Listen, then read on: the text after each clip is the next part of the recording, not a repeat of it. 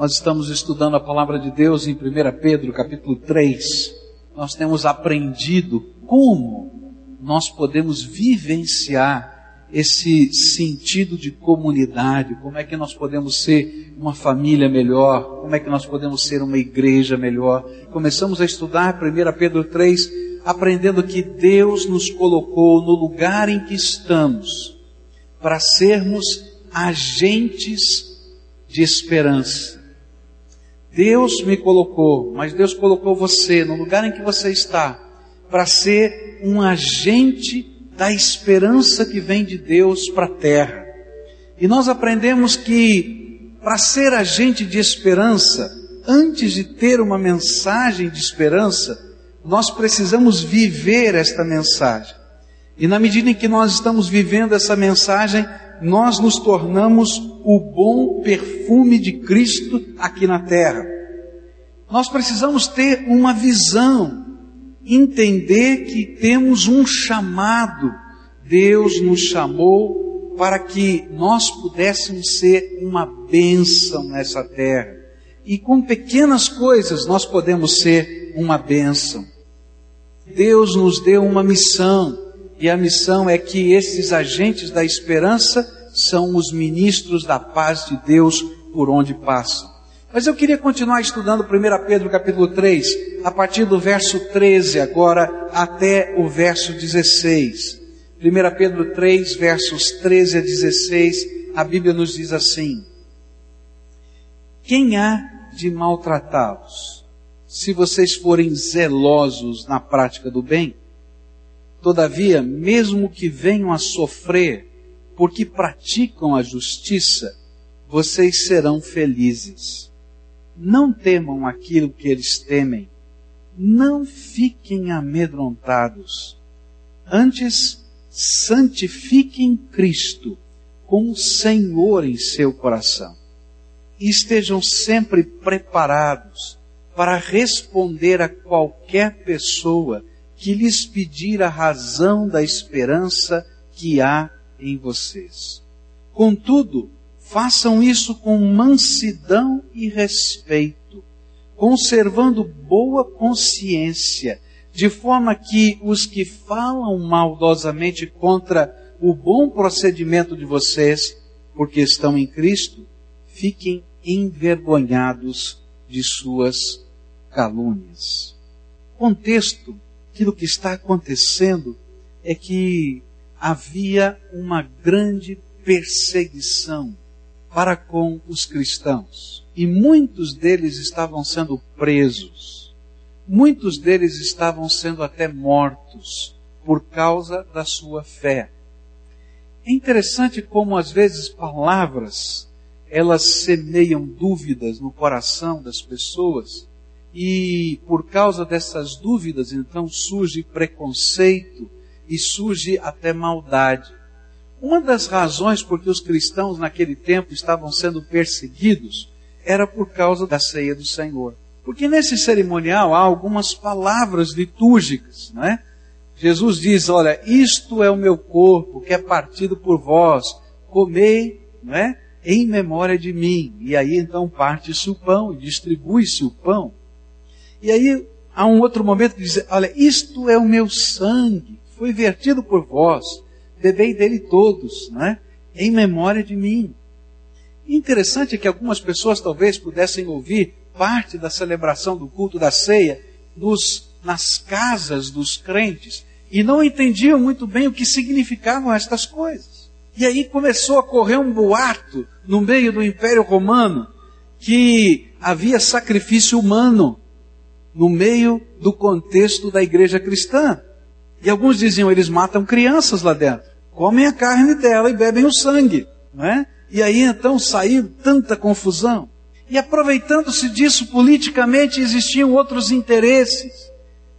E aí então uma grande perseguição contra os cristãos no Império Romano vai surgir. E é nesse contexto que Pedro está escrevendo, um contexto de calúnia, de palavras difíceis, de preconceito, de gente que não entendia os processos da fé, não entendia o simbolismo da ceia, como também não entendia essa fé despojada e essa fé que se entrega. E por causa disso, então, eles eram perseguidos. E com isso, muitos deles começaram a temer falar do amor de Deus para as pessoas. Você comentaria ou falaria de Jesus num contexto assim, onde talvez você pudesse ser preso amanhã, se soubessem que você é um cristão genuíno e que teme a Deus? E o apóstolo Pedro, então, agora ele vai dar alguns conselhos de qual é a nossa autoridade. Ele primeiro diz: olha, você pode pregar o Evangelho vivendo o Evangelho de uma maneira intensa. E na medida em que você vive o Evangelho, você é bênção por onde passa. E as pessoas vão perguntar, por que que você é assim? E aí você vai poder explicar a razão da sua esperança. Mas agora nesse contexto, nesses versículos que lemos, Pedro vai tentar nos ensinar que existem ingredientes que compõem a nossa autoridade e compõem a nossa ousadia na proclamação da esperança, mesmo no meio da adversidade. O que é que pode dar ousadia? O que é que pode dar esperança? O que é que pode dar convicção? O que é que pode dar autoridade e poder para você proclamar a mensagem do Senhor livremente, mesmo quando existem coisas ruins acontecendo? É disso que o apóstolo Pedro fala. E ele vai dizer para a gente então quais são estes ingredientes, essa composição santa da nossa ousadia. Primeira coisa que ele ensina, que vai fazer com que você se torne um cristão ousado na fé. Alguém que tem coragem nas coisas do Senhor. Se encontra nos versículos 14 e 15. A Bíblia diz assim: Todavia, mesmo que venham a sofrer, porque praticam a justiça, vocês serão felizes. Não temam aquilo que eles temem. Não fiquem amedrontados. Antes, santifiquem Cristo como Senhor em seus corações e estejam sempre preparados para responder a qualquer pessoa que lhes pedir a razão da esperança que há em vocês. Qual é o ingrediente? Qual é a composição da nossa ousadia na fé? O que a Bíblia vai nos ensinar é que, na medida em que nós estamos debaixo da autoridade de Jesus e do poder dele, nós temos autoridade. Porque a autoridade não é nossa, vem dele. Eu era bem jovem, 21 anos de idade, de idade quando fui consagrado a um ministério. E comecei a pastorear a igreja onde havia crescido. As pessoas me conheciam lá desde pequeno. Na minha infância, né, a gente, os meninos usavam calças curtas, né? Vocês não são dessa época, né? Mas a gente usava calça curta. E então eu brincava dizendo assim: todo mundo lá me viu de calça curta. E eu me lembro que uma das crises que tive no meu coração com relação a esse convite foi justamente esse. Será que eu vou ter autoridade dentro desse rebanho? Visto que todo mundo viu, não é? Todo mundo me conheceu desde pequenino. E eu me lembro que falei com um missionário, é, pastor. Edson, com quem eu trabalhava. Eu falei sobre isso. E ele me disse uma coisa muito interessante, que nunca mais saiu do meu coração. Ele disse assim: autoridade não é um chapéu que você põe na cabeça e que alguém põe ou tira conforme a eleição ou uma assembleia. A autoridade vem e é reconhecida quando você é capaz de amar as pessoas e viver o poder do Espírito Santo na tua vida. E aí, ainda que ninguém tenha colocado o chapéu da autoridade sobre você, você a tem. É disso que Pedro está falando. Você quer ser alguém que quando ora, abençoa. Você quer ser alguém que quando faz um pequeno gesto, leva um pouquinho da esperança. Você quer ser alguém que mesmo no meio dos momentos mais complicados da história da sua vida, você mesmo sofrendo a injustiça, possa ser feliz e contagiar os outros com uma alegria santa, então você precisa aprender um segredo, que não é segredo, é palavra de Deus. Santifique a sua vida a Cristo e deixe Jesus ser o Senhor do teu coração. Na medida em que Ele é Senhor do teu coração, dos teus gestos, das tuas palavras, da tua maneira de pensar, da maneira de se portar, você vai receber uma autoridade que não é sua, é do Todo-Poderoso sobre você. E essa autoridade, essa unção, é algo que mexe com a vida das pessoas. E aí, debaixo da autoridade dele, a gente vai aprender a andar diante do comando do Senhor Jesus. A gente vai falar o que ele manda falar. A gente vai fazer o que ele manda fazer. A gente vai agir na hora em que ele manda agir. E vai se calar na hora em que ele manda se calar.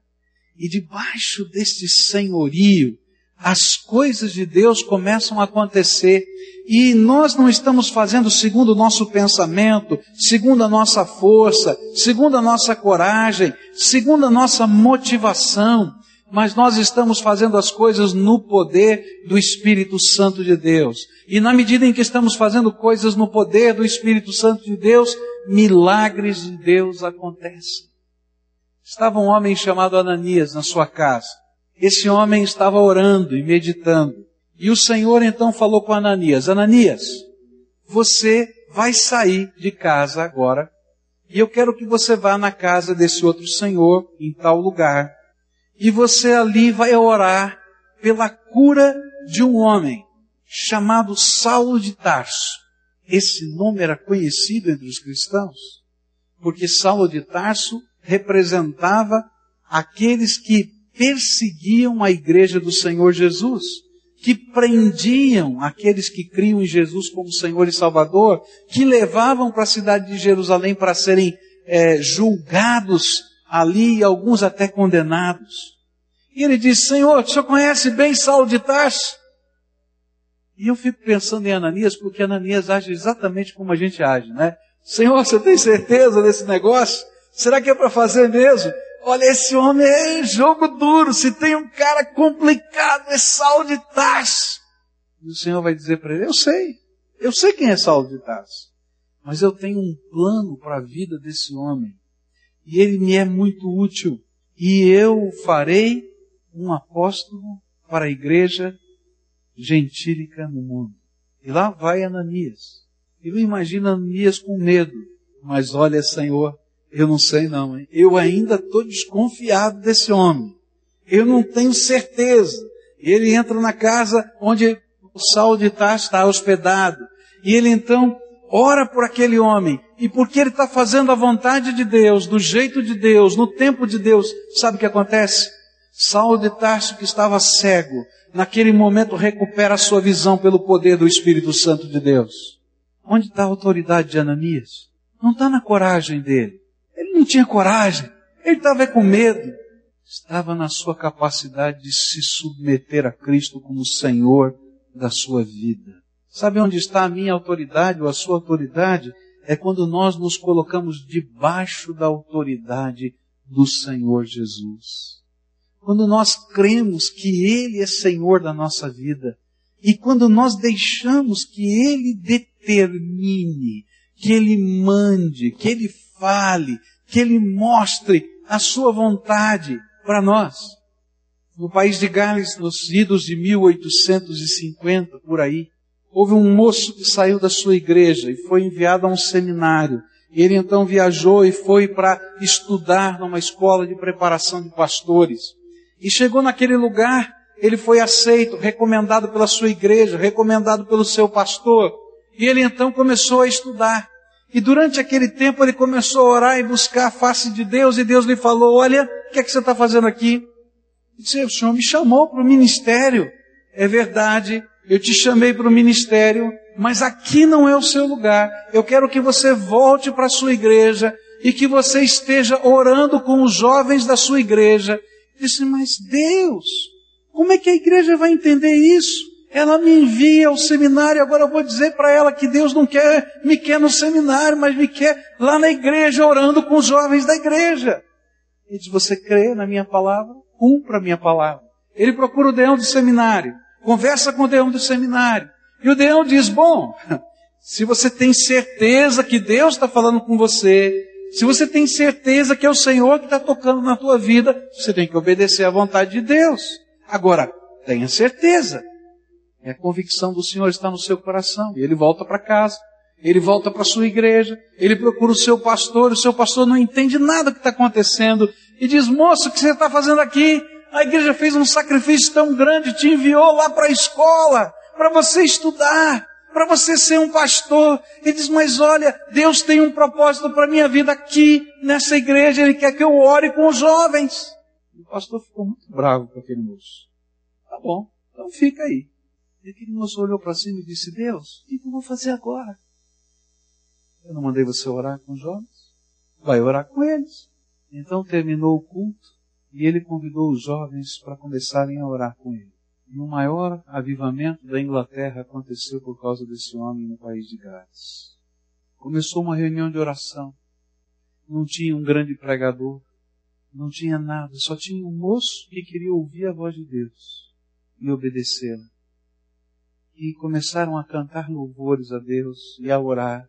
E o Espírito de Deus se derramou naquele lugar. E aqueles jovens se tornaram a sementeira de um movimento de oração que vai tomar conta do país de Gales. E as igrejas começam a se reunir para orar. E começam a adorar a Deus. Não tem uma ordem de culto para estabelecida. Pessoas orando e cantando. Orando e cantando. E milagres de Deus acontecendo. E uma coisa tão impressionante, tão impressionante, que os jornais da época vão dizer que por causa das orações nos templos, que aconteciam entre os jovens, e agora não mais só jovens, adultos, crianças, todos, um movimento de restauração da nação começou. E uma coisa tremenda aconteceu, a ponto das cadeias não terem mais presos e dos bares não conseguirem mais vender bebida alcoólica e falirem, porque Deus estava nesse negócio. O que, que a Bíblia está dizendo para mim e para você? Autoridade não é algo teu, não é algo meu, é de Deus. Jesus disse: toda autoridade me foi dada no céu e na terra. A autoridade é dele. E sabe quando a gente vai ter autoridade, vai ter coragem, vai ter ousadia de fazer os projetos de Deus? é quando a gente está debaixo da autoridade de Jesus. Enquanto você não se colocar debaixo da autoridade de Jesus para fazer as coisas do jeito de Jesus, no tempo de Jesus, você não terá a autoridade de Jesus sobre a tua vida. É por isso que a Bíblia vai dizer, quer saber como é que funciona esse negócio de ser agente da esperança? de você conseguir orar pelas pessoas, de você poder abraçá-las e algo da graça de Deus ficar lá. Não ser alguma coisa apenas da boca para fora. Se coloca debaixo da autoridade de Jesus. Mas sabe por que a gente tem tanta dificuldade de se colocar debaixo da autoridade de Jesus? Tem um negócio aqui dentro da gente difícil de entregar. O nosso eu. Eu Existem tantas teorias hoje dizendo para você que você é um quase Deus. Que se você mentalizar, você vai usar as forças do universo em seu favor, porque você é poderoso. Que tem uma força magnética no seu pensamento. Querido, quero dizer para você que você é só homem, de carne e osso. Que diante da primeira enfermidade você vai enxergar a tua pequenez e que a nossa autoridade está na autoridade do Pai, do Filho e do Espírito Santo que se derrama sobre a nossa vida. Porque o resto é só orgulho humano. Agora quer ver alguém cheio de ousadia? É quando ele entende que nada e nem ninguém pode com a autoridade de Jesus. E então ele se coloca debaixo dessa autoridade. E ele tem ousadia, ele tem coragem. Sabe por quê? Porque ele está debaixo da autoridade daquele que manda. E é fácil. Se ele mandou, eu estou tranquilo. Agora, quando eu estou agindo pela minha própria cabeça, pela minha própria emoção, pelo meu próprio sentimento, eu vou me quebrar na primeira esquina. Porque a nossa autoridade é tão duradoura quanto é a nossa vida. A nossa vida passa tão rápido. E na medida em que passa a nossa vida, a gente está vendo se esvair a nossa autoridade. Como tudo é ilusão, queridos. Tudo é ilusão. Você acha que pode, você acha que manda, você acha que consegue. Eu quero dizer para você que é ilusão. Você precisa estar debaixo da autoridade de Jesus. E quando Jesus é Senhor da nossa vida, a autoridade dele se derrama sobre nós. E aí podemos ser agentes da esperança, agentes da paz. E quero dizer para você, eu não tenho poder para curar ninguém. Eu não tenho poder para libertar ninguém. Eu não tenho poder para salvar ninguém. Eu não tenho poder nem para conduzir minha própria vida. Mas eu conheço alguém que tem. E eu vou grudar nele a minha vida inteira. Porque é debaixo do poder dele que eu quero viver para o resto da eternidade. Com Jesus, Senhor da minha vida e Senhor da tua vida. E é por isso que em nome dele a gente pode orar, a gente pode chorar, porque ele está presente aqui conosco e a autoridade dele se manifesta na sua graça derramada sobre as nossas vidas. Primeiro segredo, primeiro ingrediente da nossa autoridade, da nossa ousadia é esta unção que vem estar debaixo da autoridade de Jesus. Santifiquem Cristo como Senhor em seu coração. A segunda coisa que esse texto me ensina, ainda nos versículos 14 e 15, todavia, mesmo que venham a sofrer porque praticam a justiça, vocês serão felizes. Não temam aquilo que eles temem. Não fiquem amedrontados. Antes santifiquem Cristo como Senhor em seu coração e estejam sempre preparados para responder a qualquer pessoa que lhes pedir a razão da esperança que há em vocês. O segundo ingrediente da nossa ousadia em proclamar a mensagem de Deus, em ser agente da esperança, é o nosso preparo para a missão. O Senhor Jesus diz assim: Olha, você esteja debaixo da minha autoridade, me coloque como Senhor da sua vida, mas ele acrescenta: esteja preparado. Bom, o que, que significa estar preparado? A palavra de Deus vai nos ensinar muitas coisas sobre o preparo de um servo de Deus para fazer a obra de Deus nessa terra. E eu vou colocar, através de algumas figuras, alguns exemplos desse preparo. Deus precisa preparar os nossos olhos. É. Por quê? Para perceber quem Deus ou a quem Deus está enviando você para derramar graça. Se você quer ser alguém que tem a autoridade de um agente da esperança, você precisa estar debaixo da autoridade de Cristo. Mas os seus olhos têm que estar preparados para ver o que Deus está fazendo. Tem que andar nessa terra orando assim: Jesus, me mostra o que o Senhor está fazendo e eu ainda não vi. O que, é que o Senhor está fazendo no meu prédio de apartamentos? que eu não vi ainda. Você acha que Deus não trabalha no prédio que você mora? Ele só trabalha nos outros lugares, é assim?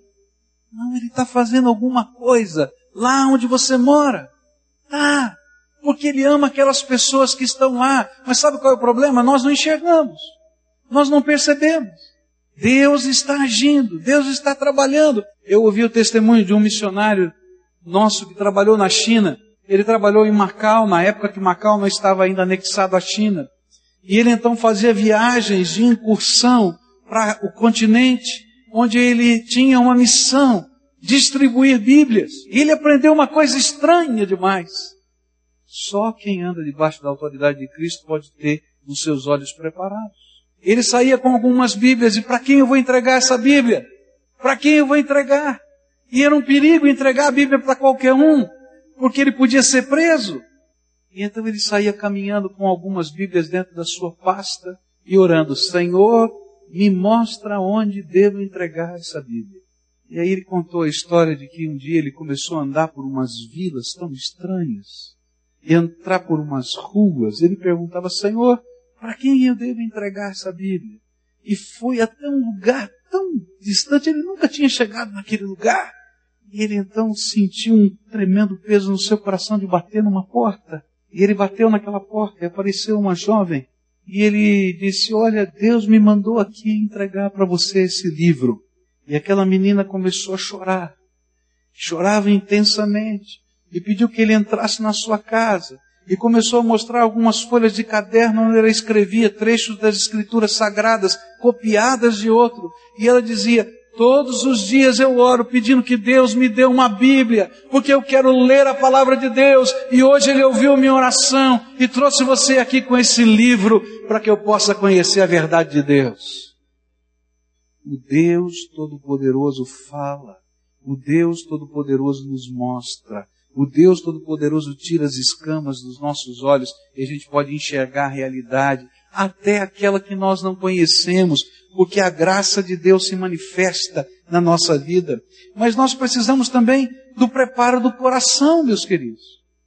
Sabe por que aquele homem estava naquele lugar? Porque antes de Deus preparar os olhos dele para perceber, Deus teve que preparar o coração dele para amar um povo. Porque ninguém pode ser agente da esperança se não tiver disposto a amar pessoas. Porque dá trabalho, gente. Eu imagino esse homem andando o dia inteiro com a Bíblia dentro da malinha dele e dizendo: Deus, e agora? Para quem vai essa Bíblia? Só quem ama. E se você não for capaz de amar as pessoas que moram no teu prédio, e se você não for capaz de amar as pessoas com quem você convive e trabalha, dificilmente você vai poder ser um agente da esperança naquele lugar. Talvez você tenha muita autoridade, mas essa autoridade não vai passar esperança a ninguém. Mas na medida em que o seu coração está apaixonado por Jesus e apaixonado pelas pessoas que Jesus ama, preparado, debaixo da graça e da unção de Deus, você transmite esse amor de uma maneira tremenda. Porque graça de Deus flui através de você. Mas não somente o preparo dos olhos, do coração, mas o preparo da oração. Porque muitas vezes, querido, nós estamos vivendo verdadeiras batalhas espirituais e nós não estamos discernindo. Toda vez que você vai levar esperança, toda vez que você vai pregar a palavra de Deus, toda vez que você vai ensinar a verdade do Evangelho, toda vez que você vai levar algo de bom de Jesus, você está entrando numa guerra. Uma guerra espiritual. Porque existem poderes satânicos que estão atuando e gerando sofrimento, angústia e destruição nessa terra. E é por isso que a gente vai debaixo da autoridade de Jesus. Mas a gente antes manda a força aérea na frente. Você já viu as guerras modernas como são? A gente não manda o exército logo. A gente manda a força aérea lá. Né? Nossa força aérea é quando a gente dobra o joelho começa a orar pelas pessoas. Que Jesus pode abençoá-las sem você chegar perto. Porque Jesus é poderoso para fazer coisas tremendas. E na medida em que a gente está orando, coisas tremendas de Deus estão acontecendo. E queridos, toda vez que a gente está pregando o Evangelho, a gente está entrando numa batalha.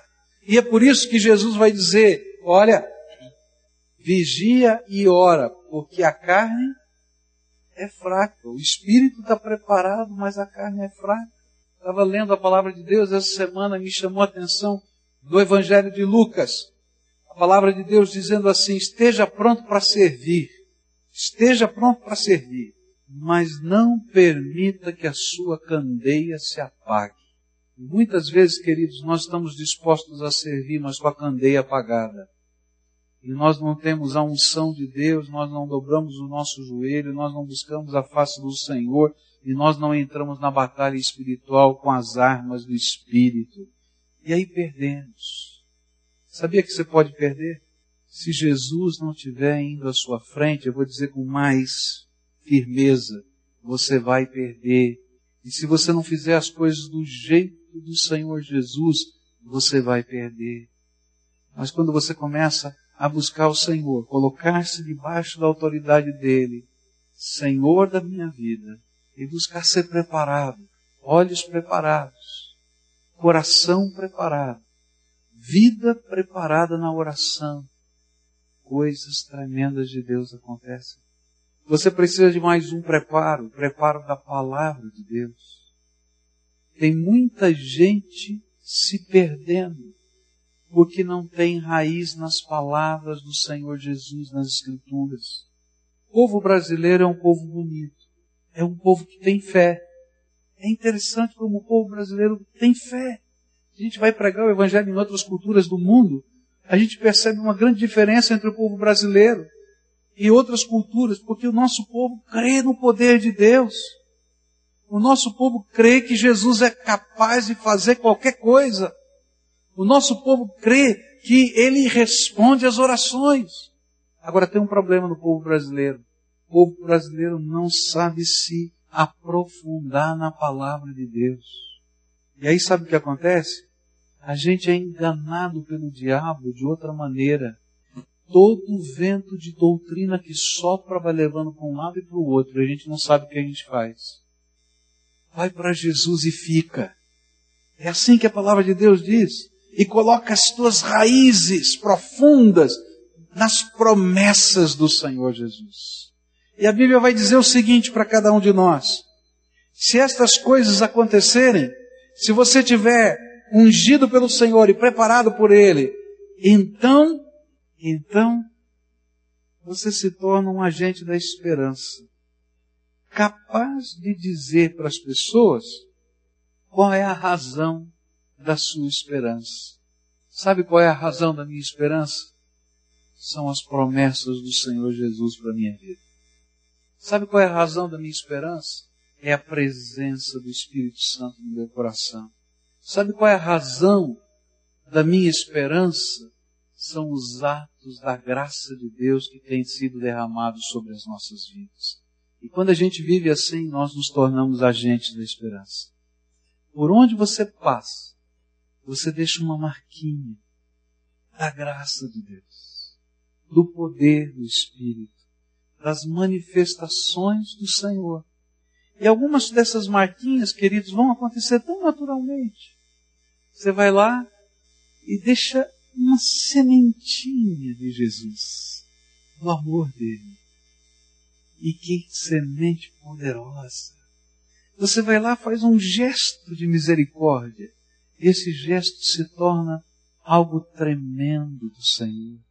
Simplesmente porque você é servo do Senhor Jesus, debaixo da autoridade dele, preparado pelas coisas do Senhor na sua vida e cheio da esperança da graça que já se derramou sobre você. Como é que está a tua vida, querido? Como é que está o teu coração? E tem algumas perguntas não muito fáceis para você responder. A primeira delas, como vai a unção do Espírito Santo na tua vida? Jesus tem derramado poder e autoridade sobre você. Eu quero dizer para você que ele tem mais para derramar. E sabe, esse mais que ele tem para derramar não depende de um lugar.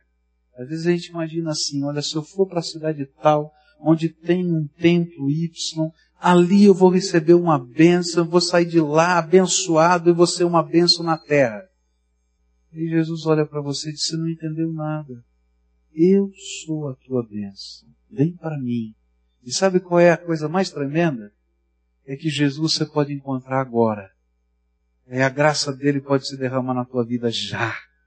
Você não precisa ter dinheiro para fazer uma viagem, você não precisa comprar uma passagem, você precisa olhar para cima e dizer: Jesus, eu preciso do Senhor e quero me colocar debaixo da tua autoridade. Se você quer viver essa unção, começa a orar assim. Mas você precisa do preparo. E aí os seus olhos precisam estar preparados. Você vai ter que dizer, Jesus, o que é que o Senhor quer que eu veja e que eu não quero ver? Há coisas que Jesus quer mexer na tua vida, começa com você, e você não quer ver. Você já viu que interessante? Você é capaz de ver todos os defeitos dos outros.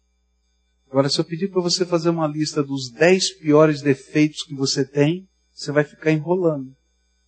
De repente o Espírito de Deus está dizendo assim: quero preparar os teus olhos para você se ver como eu estou te vendo. E para você ver as outras pessoas como eu quero que você veja. Haha. Aí eu digo, ih, Jesus, eu não sei se eu quero esse preparo. Mas, queridos, não tem autoridade e a gente não pode ser agente da esperança se a gente não viver esse preparo. Se você não deixar Jesus preparar o teu coração para você amar desinteressadamente, desinteressadamente, para você se ofertar como um movimento da graça de Deus. E eu queria orar por isso, queridos. O que, que Deus quer fazer na tua vida, que você está lutando com Ele? Que área da tua vida que você não consegue entregar para Jesus ser o Senhor? Talvez você já tenha entregado todas as outras. Mas essa você segura forte na sua mão. Que coisas você não quer enxergar? E que Jesus quer mostrar para você. E sabe, a gente sabe, a gente conhece, o Espírito Santo de Deus fala. Eu queria que você estivesse falando com Jesus agora. Jesus, eu quero entregar esta área da minha vida que eu não tenho coragem, Senhor, e não tive até hoje de deixar o Senhor mexer.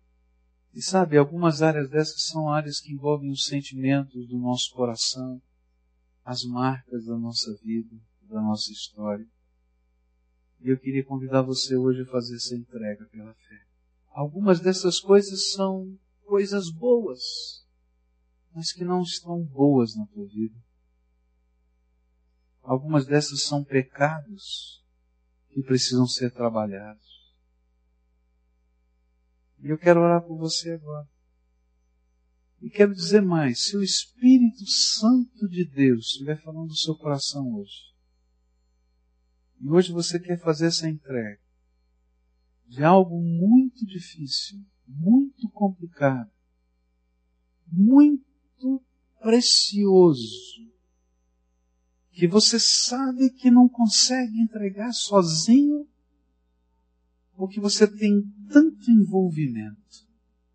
Eu quero orar especificamente por você hoje.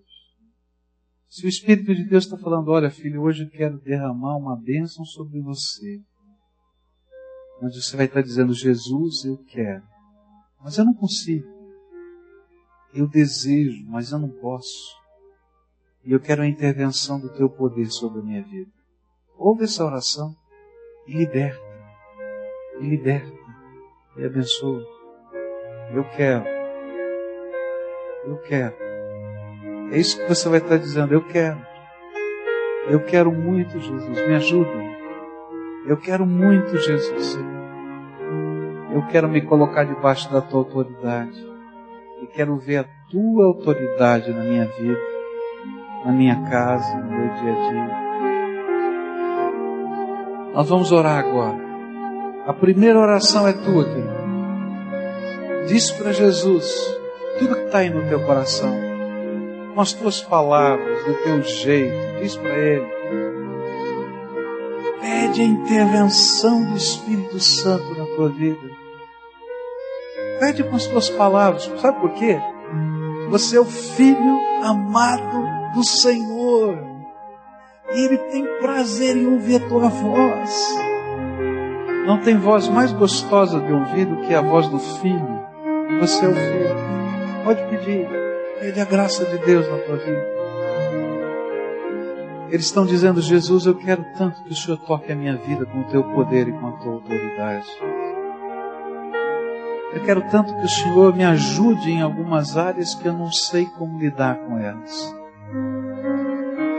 Eu gostaria de entregar nas tuas mãos algumas coisas que me são pesadas, mas eu tenho tanta dificuldade, Senhor. Eu quero, Senhor, te dizer que eu quero muito. Eu quero muito, Jesus, quero muito mesmo. Mas tem horas que eu não consigo. Tem horas que eu não sei. E eu quero te pedir agora, Senhor Jesus, ouve a oração dos teus filhos agora. E o que eu quero te pedir é milagre, Senhor. Eu quero te pedir uma intervenção do teu Espírito na vida dessas pessoas.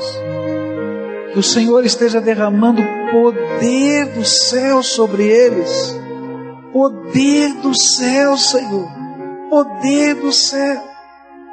Eu já disse para eles, Senhor, eu não tenho esse poder, não é meu, é teu. E aqui estão os teus filhinhos. Então escuta esta oração e esse clamor por misericórdia. E eu te peço, toma esses teus filhinhos nas tuas mãos. Eles querem ser guiados pelo Senhor. Eles querem ser dirigidos pelo Senhor. Eles querem ser tocados pelo Senhor.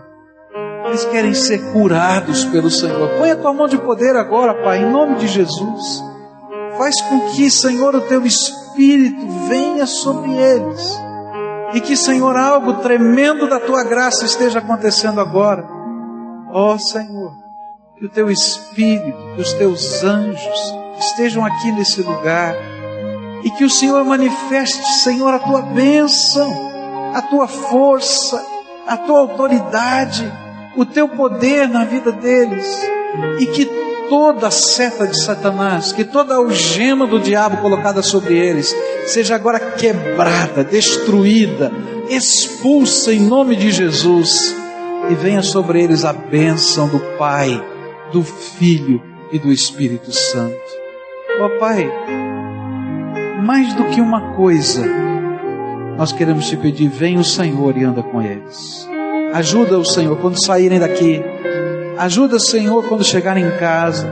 Ajuda, Senhor, quando enfrentarem outra vez aquele mesmo problema. Ajuda, Senhor, com o teu poder, com a tua graça, com a tua libertação, com a tua força, e que eles vejam a glória de Jesus de uma maneira tão intensa que nada nem ninguém possa roubar deles a alegria do Senhor. Fica com eles é aquilo que nós oramos em nome de Jesus. Amém e amém.